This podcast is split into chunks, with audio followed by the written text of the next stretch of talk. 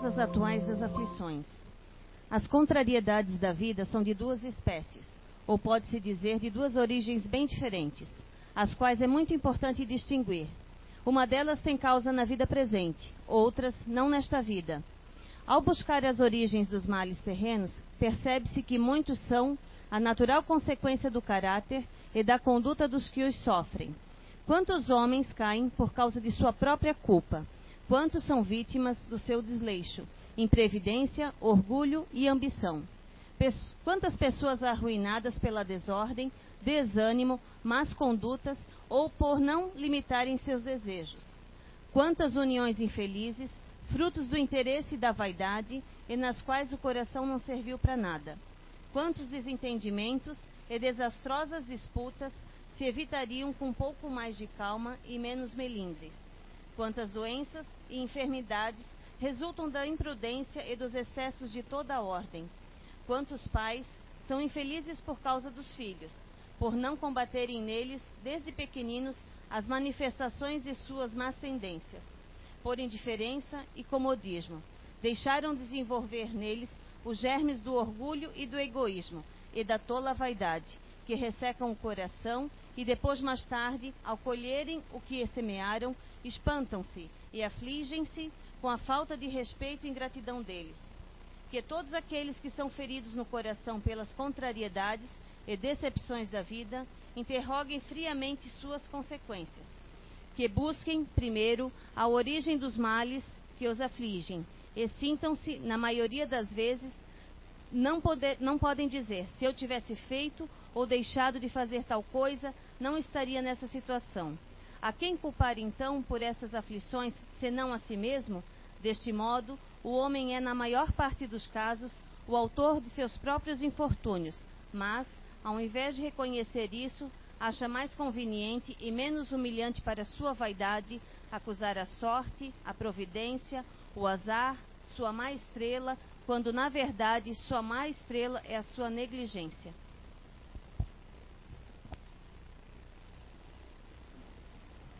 Então, boa tarde a todos.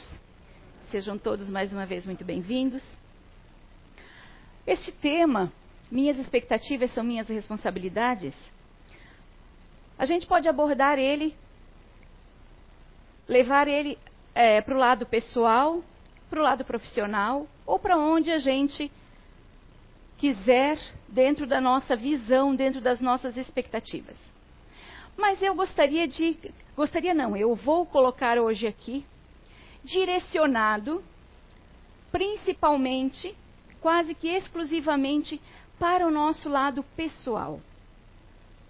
Porque o nosso lado pessoal que geram muito mais conflitos no nosso cotidiano.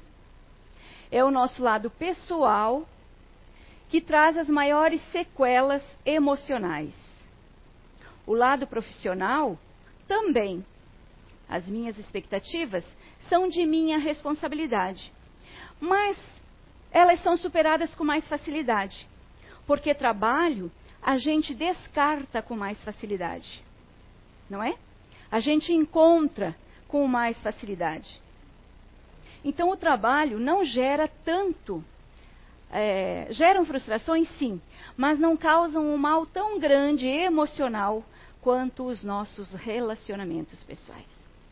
Então, eu vou abordar aqui mais essa, mais essa linha, aprofundar mais nessa linha do lado pessoal nosso, que é onde nós temos mais conflitos, que é onde nós temos mais prejuízos no nosso cotidiano, no nosso dia a dia, prejuízos emocionais, advindos de onde? De quê? Por quê? E para onde vamos com toda essa carência emocional? Porque sim, essas expectativas que nós geramos, essas necessidades que nós criamos, vêm de uma carência. Né? Mas vamos iniciar. Vocês viram que no Evangelho, ele fala sobre as nossas. A, a, leitura do Evangelho tem as causas atuais das aflições, que o que, foi o que nós vimos agora. Nós temos as causas anteriores, né? Mas as causas atuais, eu, eu quis trazer essa leitura para a gente avaliar o que nós temos hoje. Tá? O que nós temos ontem, o que nós estamos passando hoje, também muitos de nós é consequência do ontem, das nossas, das nossas pré-existências. Mas vamos avaliar hoje. Vamos tentar ficar com, focar no hoje para ver o quanto nós podemos resgatar desse hoje. O quanto nós podemos ainda consertar o que quer que estejamos fazendo com as nossas relações hoje, com as pessoas ao nosso, ao nosso redor, com os nossos filhos, com os nossos pais, com os nossos cônjuges, com os nossos familiares, com os nossos amigos. Sim, porque nós projetamos também os nossos anseios nos nossos amigos. Eu quero também que o meu amigo supra uma necessidade que eu criei. Ou seja, ele precisa corresponder às minhas expectativas. Alguns de vocês podem pensar, não, mas amigos, pasmem, sim, a gente também cria expectativas, a gente também cria possessividade em cima dos nossos amigos. E eles precisam agir de acordo com a nossa ordem, de acordo com as minhas necessidades, de acordo com a minha visão de mundo. Ou seja, de acordo com as minhas carências. E interessante que quando a gente nasce, eu não sei onde, nem que, nem, nem quem foi, nem quando, Alguém criou uma ideia de que nós precisamos da minha outra metade para ser feliz. Eu não sei. De repente até fui eu, né? Numa outra existência, né? Mas nós temos essa falsa ideia, não é? Mas é uma falsa ideia, gente. Nós não nascemos pela metade. Nós nascemos por inteiros. Nós somos espíritos. Deus nos criou iguais, simples e ignorantes. E aí é que está. Nessa caminhada evolutiva que nós buscamos, nós fomos criando necessidades. Falsas necessidades. Porque a nossa necessidade é evoluir. E nós estamos aqui num planeta onde ainda é caracterizado por provas e expiações. Mas não é o planeta que é o mal, não é o planeta que é o ruim, não é o planeta que me oferece isso somos nós, ele é propício para nos receber, ele tem tudo para nos receber e satisfazer tudo aquilo que nós precisamos para aqui estar. Tudo aquilo que nós precisamos para aqui colocar a nossa busca pela evolução material, porque nós precisamos nos aprimorar, pela nossa evolução espiritual e pela nossa evolução intelectual. Porque a finalidade de estarmos aqui é essa, a nossa evolução, o nosso aprimoramento, ou seja, alcançarmos um grau de perfeição, um determinado grau de perfeição. Foi para isso que Deus nos criou. É para isso que estamos aqui. Mas conforme nós estamos aqui, nós vamos voltando, porque nós vamos é, aprendendo, mas também nós vamos, é, nesse aprendizado, igno pela ignorância, ou por que quer que seja, nós vamos criando necessidades, nós vamos errando aqui, acertando ali, e aí, conforme vamos errando, vamos voltando, vamos acertando e vamos caminhando. Mas nesses erros e acertos, nós também fomos criando muitas necessidades muitas falsas necessidades.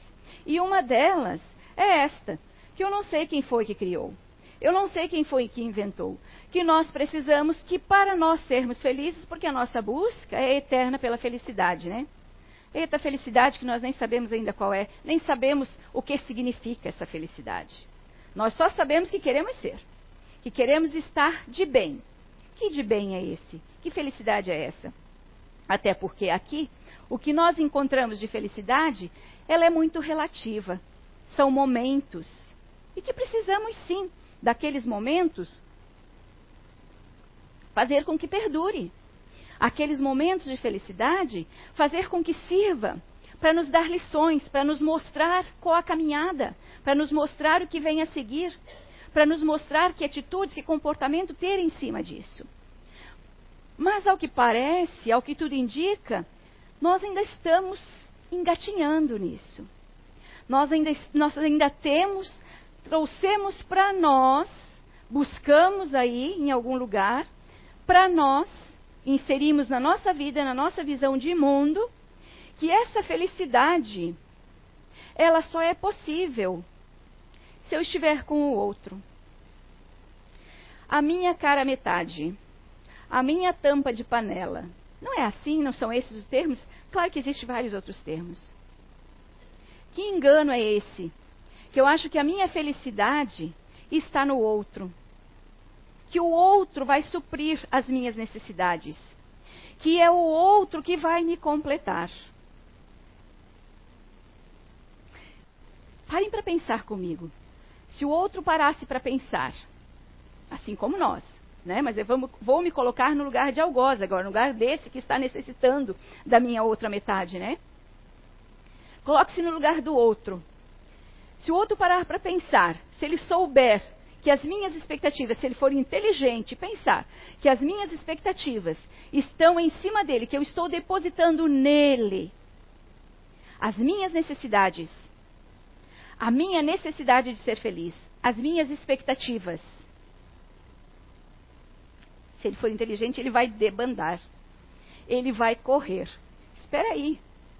E as minhas como ficam? Quem é responsável pelas minhas? Então é preciso entender que cada um de nós é responsável pela nossa felicidade, é responsável pela nossa busca. Nós somos responsáveis por nós mesmos. Eu não posso, não pode, não deve, é ilícito, é, é irracional que eu deposite no outro as minhas expectativas de ser feliz.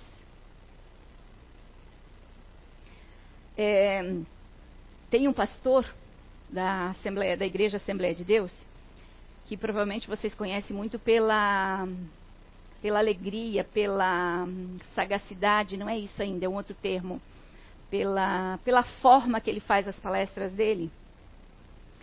E acho muito interessante que eu assisti um vídeo agora recente, o pastor é, é Paulo Duarte o nome dele. Muito alegre, muito extrovertido, mas muito sagaz naquilo que ele fala. E no último vídeo que eu assisti, ele dizia que, inclusive se vocês procurarem, o, o nome é, é, que o diabo é que foi quem fez a minha tia. Né? Mas é muito engraçado, é, ele é, ele é divertido, eu gosto porque ele é divertido, mas ele dá um recado exemplar. E ele disse que na igreja dele, ele não pede para os irmãos é, olharem um para o outro e dizer eu te amo. Isso é hipocrisia, ele disse. Que me adianta eu pedir para que você olhe um para o outro, para aquele que está ao seu lado e diga eu te amo, abrace e diga eu te amo. Isso é hipocrisia, porque eu sei que não é bem assim. Eu sei que a realidade, quando vocês voltam para casa, não é bem assim que isso é da boca para fora. E eu não quero, eu não estou aqui para fazer com que vocês falem isso da boca para fora. Eu estou aqui para mostrar para vocês a realidade, para mostrar para vocês que é difícil sim, agora estou usando as minhas palavras, que é difícil sim a nossa realidade, que é difícil sim estar ali fora, que é difícil sim a convivência, porque nós vemos a vida de forma diferente. Eu vejo a vida de uma forma, eu tenho as minhas expectativas o meu companheiro ou os meus filhos, que muitos de nós queremos que os nossos filhos sejam daquele jeito e sejam e muitas vezes se comportem iguais, né? Eu tenho um lá que eu tirei para referência, porque é estudioso, porque é, é, é alegre, porque conversa comigo.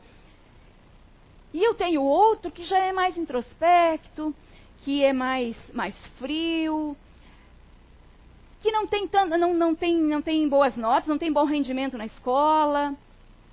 E aquele lá, aquele coitado, nossa, mas por que, que ele é coitado? Aquele, eu começo a colocar para ele que ele tem que ser igual ao irmão, que ele tem que ser igual à irmã. Nós não paramos para perceber, para olhar, nós não paramos para ver isso. Nós estamos na superfície ainda. As nossas ideias são muito supérfluas ainda. Nós não paramos para olhar o nosso eu. Nós não paramos para nos autoavaliar ainda. Nós não paramos para pensar que nós somos espíritos. Que nós não estamos. O nosso mal ainda é pensar que nós estamos aqui permanentemente. Que o nosso eu é a matéria. Nós precisamos, é urgente isso que nós paremos para pensar que nós somos espíritos. E que aqui esse estado aqui é transitório, que nós estamos num banco de escola, que nós estamos num grau aqui. E que no final, se a gente reprovar, a gente vai voltar. E que quando aqui a gente está, se a gente for aprovado, se a gente conseguiu tirar uma boa nota, ou seja, conseguir fazer da minha vida valer a pena aqui. Sejam quais forem os caminhos que você seguiu, se você conseguiu fazer com que ela valeu a pena, você passa para um outro estágio. Aqui mesmo a gente vai trocando de fases.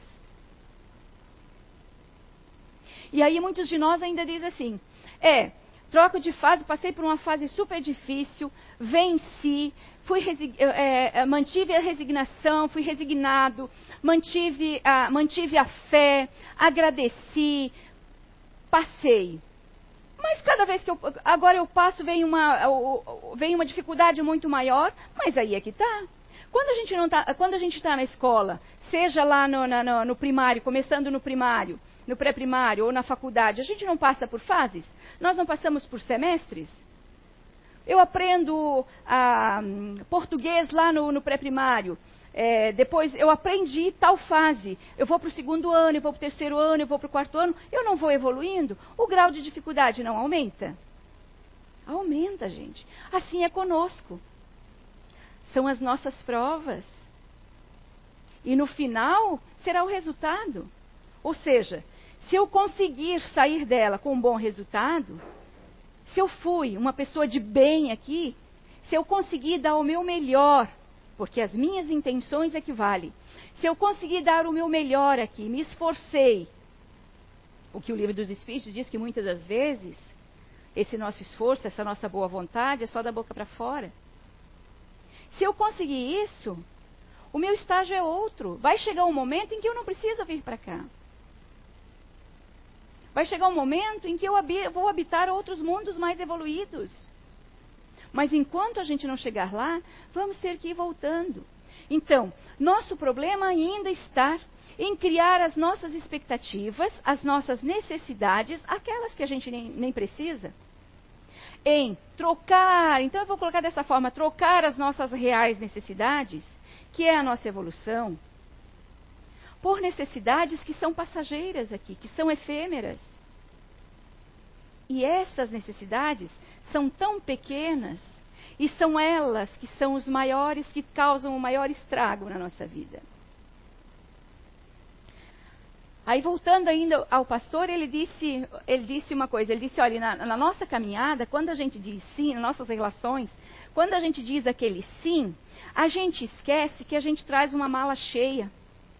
A gente não diz sim só para ele ou só para ela. A gente diz sim para a família inteira. Né? E aí, mas é tudo muito lindo no primeiro momento, né?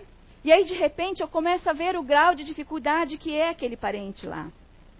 E essa tia, ele disse, ele, ele, o termo é esse porque ele disse que, olha se pode. Ela fez, eu tenho dois filhos, diz ele. Ela fez uma festa para os meus dois filhos. E ela me mandou um convite. Pode uma coisa dessa? São meus filhos, ele disse. Por que, que eu tenho que receber um convite para uma festa que ela fez para os meus filhos? Então, por aí a gente já vê os ajustes que a gente precisa ir fazendo. E ele disse: Nós temos conflitos, e eu quero que vocês venham aqui e aprendam com aquilo que eu estou dizendo e levem e apliquem na vida de vocês. Eu não quero que vocês venham aqui é, fingir que se amam, fingir que está tudo bem. Não está. Voltando para cá, nós estamos numa caminhada evolutiva. Nós somos cheios de defeitos morais ainda. Tanto eu sou quanto o meu cônjuge é. Então, eu não posso jogar as minhas necessidades, as minhas expectativas para ele ou para ela.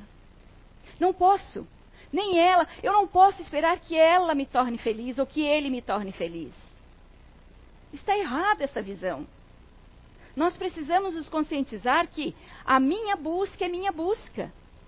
E que a busca dele é dele. O Espírito Hamed nos fala que as raízes do nosso sofrimento está na perspectiva de felicidade depositada no mundo externo, Ou seja, no outro. É o mundo que tem que me fazer feliz. É o outro que tem que me fazer feliz. Pois ficamos esperando que o outro é, supra as minhas necessidades. E isso não irá acontecer. Pois não é responsabilidade dele. E com isso geramos frustrações e infelicidade. E ele diz mais ainda. Nossa missão na Terra não é agradar os outros. E nós estamos constantemente querendo agradar o outro, né? Ou, na nossa petulância, querendo que o outro nos agrade também. Ou viver como eles querem. Nossa missão na Terra não é agradar o outro, ou os outros, ou viver como eles querem, mas sim aprender a amar a nós mesmos é nossa primeira e grande responsabilidade. É amar a mim mesmo. E aos outros sem condições impostas. Eu amo a Jaqueline. Porque ela é querida comigo. Porque ela faz isso, porque ela me agrada, porque ela tem condições para eu amar a Jaqueline. Tem condições para eu amar meu marido ou a minha esposa se ele não agir dessa ou daquela forma, se ele não me trouxer flores, se ele não chegar na hora em casa, se ele deixar de ir para o futebol, se ele deixar de fazer aquilo, eu amo ele. Tá tudo bem, não tem por que a gente brigar. Que felicidade é essa? Que amor é esse? Com condições. Hamed continua dizendo ainda que em muitas ocasiões fundimos nossos, é, fundimos nossos sentimentos com os dos outros seres, pais, filhos, amigos, irmãos, cônjuges, e perdemos nossas fronteiras individuais, por ser momentaneamente conveniente e cômodo. Neste momento é o que eu preciso, é o que eu quero. Então, eu aceito me fundir às necessidades do outro, a vida do outro, a visão de mundo do outro. É? Mas a partir de então, a partir do momento em que eu cedo, em que eu me dedico, porque é conveniente para mim, a partir de então, esperamos constantemente retribuições deles, nossos amados, e sofremos se eles não fazem como desejamos. É uma, uma visão muito equivocada de amor. Que, na verdade, eu penso, quando estudando, é, vendo vários textos, é, li bastante, li alguma coisa de Emmanuel, de Joana de Ângeles, que é mais uma linha psicológica, né? E também de Hamed agora, eu vejo que nós ainda não sabemos o que é amor. Nós ainda não sabemos nem o significado, e se não sabemos o significado, não sabemos amar ainda. Porque amar é amar incondicionalmente. Amar de verdade é como o Mestre nos ensinou. É como ele fez quando esteve aqui. Ele, ama, ele, amou todos nós incondicionalmente, independente do pecado que a gente tinha, independente dos erros que a gente cometia, independente do erro que a gente ainda, dos erros que a gente ainda comete, ele ainda nos ama. O Pai maior, essa foi a lição que Jesus nos deixou. Mas eu vejo que nós ainda não sabemos, que nós ainda não aprendemos essa lição. E não posso dizer para vocês, seria também petulância da minha parte, porque nem eu mesmo sei. Nem eu mesmo sei realmente o que é amar. Eu me vi pensando, durante esse, durante esse período de estudo, para falar aqui para vocês, eu me vi pensando que realmente eu não sei o que é amar. E que de repente eu seja uma covarde porque eu estou viúva há 18 anos, passando já. E muitas pessoas me perguntam, Bia, as pessoas que me conhecem, Bia, você não. A, a, minha própria sobrinha queria me fazer casamento agora. Final de semana, há pouco eu estive, final de semana anterior a esse, eu estive na casa da minha família, na casa da minha mãe, e ela veio para mim, tia, uma disponível, né? Assim, toda querendo ajudar, né? Tia, tia querida, como é que está o teu coraçãozinho? Pensei, lá vem bomba. Eu pensei, como é que está teu coração? Eu estou bem, estou muito bem, para ela, né? Ah, tá. Sabe o que, que é, tia? É que eu conheço uma pessoa que é espírita, é assim, assim, assim, assim, também é viúvo. Eu disse, minha querida. Minha querida, não. Hoje não. Amanhã é outro dia. Se tiver que ser, vai ser. Amanhã é outro dia, mas hoje não. E diante dessa, desse estudo, eu lembrei, né? Ri um pouquinho, mas eu lembrei e fiquei pensando se esse tempo todo sozinha não é uma covardia de minha parte. Se eu realmente ainda me preocupo, porque o tempo em que eu estive casada, eu posso dizer para vocês que eu fiz da vida do meu marido um inferno. Que eu fiz então, que eu fiz da minha vida também um inferno.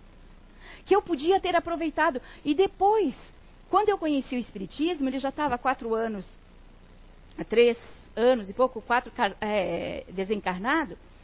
E quando eu conheci o Espiritismo, me conheci a mim mesma, eu comecei a ver, gente, como é que alguém. Bom, é, a gente, é assim, né? Na ignorância da gente. Eu não, não soube aproveitar aquilo que ele me ofereceu de bom. Eu poderia ter aproveitado muito mais. Eu poderia ter alcançado um grau de felicidade muito maior. Eu não estou dizendo que ele era perfeito, de jeito nenhum. Nós não o somos ainda, né? Ninguém é. Mas era muito mais era muito fácil conviver com ele. O difícil era conviver comigo. E aí eu fui me perguntando e fui conhecendo cada vez mais a respeito, olhando a minha história para trás. E eu pensei agora, se não é covardia da minha parte, se eu tenho realmente medo de reproduzir, de fazer novamente alguém sofrer. Eu acredito que não no grau que eu fiz, né? Mas será que eu realmente mudei? Será que eu realmente fiz um melhoramento em mim? Será que eu realmente deixaria? Porque eu era muito possessiva, muito ciumenta. Eu vejo que a pessoa que estava comigo é como se fosse um objeto, gente. Não pode ser. Não pode que a partir de hoje a gente consiga começar a olhar mais para quem está ao nosso lado, valorizar mais, nos valorizar também. Ver se estar junto nos faz bem. Se não faz, parta para outra. Eu não estou dizendo que é para você sair de um relacionamento e já sair correndo buscar outro. Se autoavalie. Se conheça primeiro. Hamed diz também que nós precisamos nos conhecer, que esse é o fundamento. Que se a gente não se conhecer, a gente não vai fazer o um melhoramento. E Emmanuel, ainda sobre esse tema, ele ressalta que, sobre o inconveniente de alimentarmos expectativas ilusórias em relação ao comportamento alheio, em razão de se crer que o outro tem a obrigação de agir diferente, pois assim seria melhor, Melhor para quem? O que é melhor para mim? É melhor para o outro? As minhas expectativas são minhas.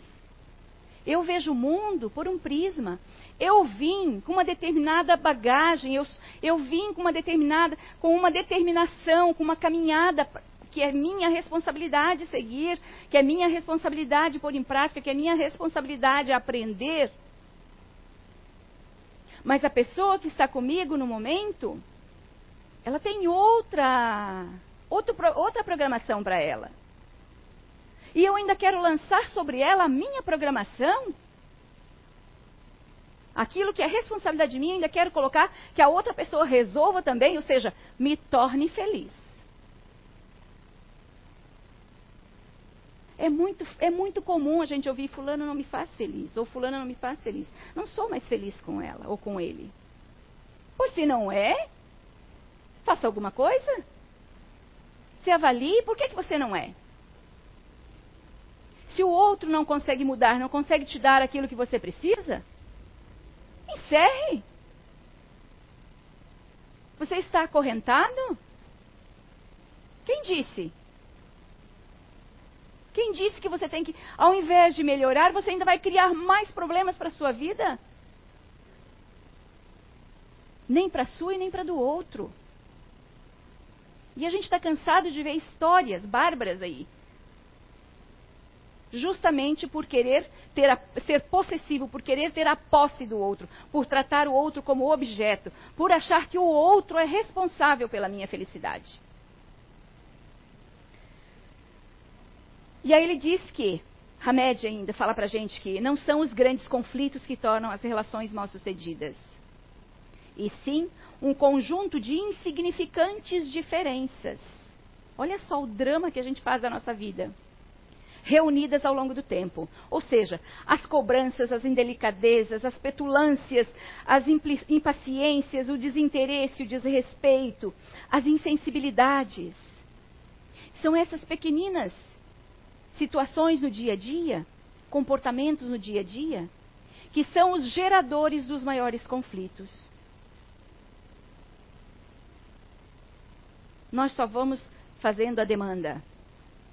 E nós não paramos para autoavaliar, nós não paramos para pensar. Quando o outro está introspecto, quando o outro está triste, o que, que, foi? Por que está triste? O que, que aconteceu? O que houve?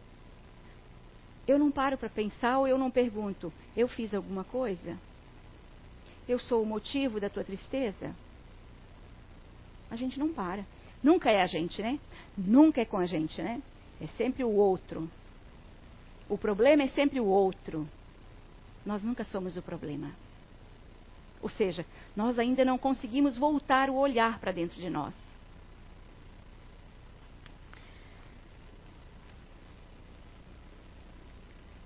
Mas aí Hamed diz para a gente o seguinte: o autoconhecimento é necessário para o aprimoramento do ser humano pois com isso conseguiremos fazer uma autorreflexão.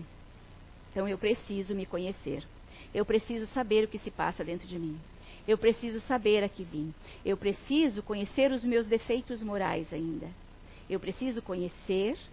Quando eu me conheço, quando eu, quando eu me conheço, eu reflexiono.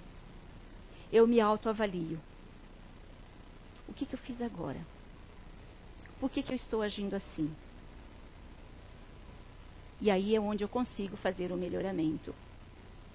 Ele diz que muitos relacionamentos não dão certo porque as pessoas não olham para dentro de si mesmas, não percebendo assim seus pontos vulneráveis e suas limitações. O autoconhecimento nos dá a habilidade de saber como e onde agem, agem nossos pontos frágeis. Caminhar no processo do autoconhecimento significa é, desenvolver gradativamente o respeito aos nossos semelhantes, evitando assim que eu projete os meus anseios no outro. Dá tempo ainda. Eu tenho um videozinho, eu queria encerrar com esse vídeo, tá? Poderia encerrar com esse com essa descrição de Hamed, com esse conselho dele de que é necessário o autoconhecimento para o nosso melhoramento, que a gente precisa se conhecer, né? Mas eu vou querer que o que o Eduardo passe o videozinho para nós sobre uma reflexão muito interessante. É, ela é em inglês, mas ela tem uma tradução bem visível. Eu vou colocar aqui que eu acho que vai dar para todo mundo acompanhar. E eu gostaria que vocês prestassem bem atenção no que ele está dizendo.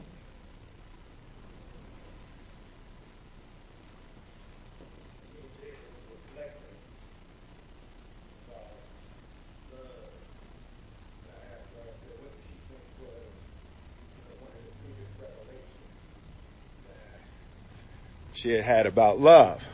She said that you cannot make a person happy. And I thought that was a real deep idea. You can make a person smile, you can make a person feel good, you can make a person laugh, but whether or not a person is happy is deeply and totally and utterly out of your control. I remember the day um, I retired I literally said to Jada, that's it. I retire. I retire from trying to make you happy. I need you to go make yourself happy and just prove to me that it's even possible.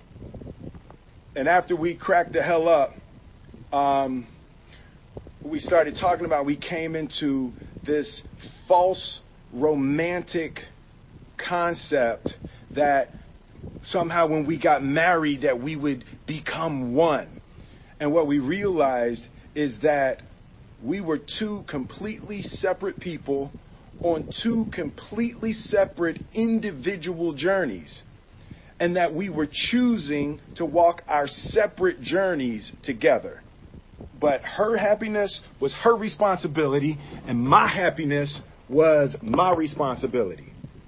And we decided that we were going to find our individual, uh, internal, private, separate joy and then we were going to present ourselves to the relationship and to each other already happy, not coming to each other uh, begging with our empty cups out, uh, demanding that she fill my cups, the cup, and demanding that she meet my needs. Is unfair and it's kind of uh, unrealistic and can be destructive to place the responsibility for your happiness on anybody other than yourself. Eu amei.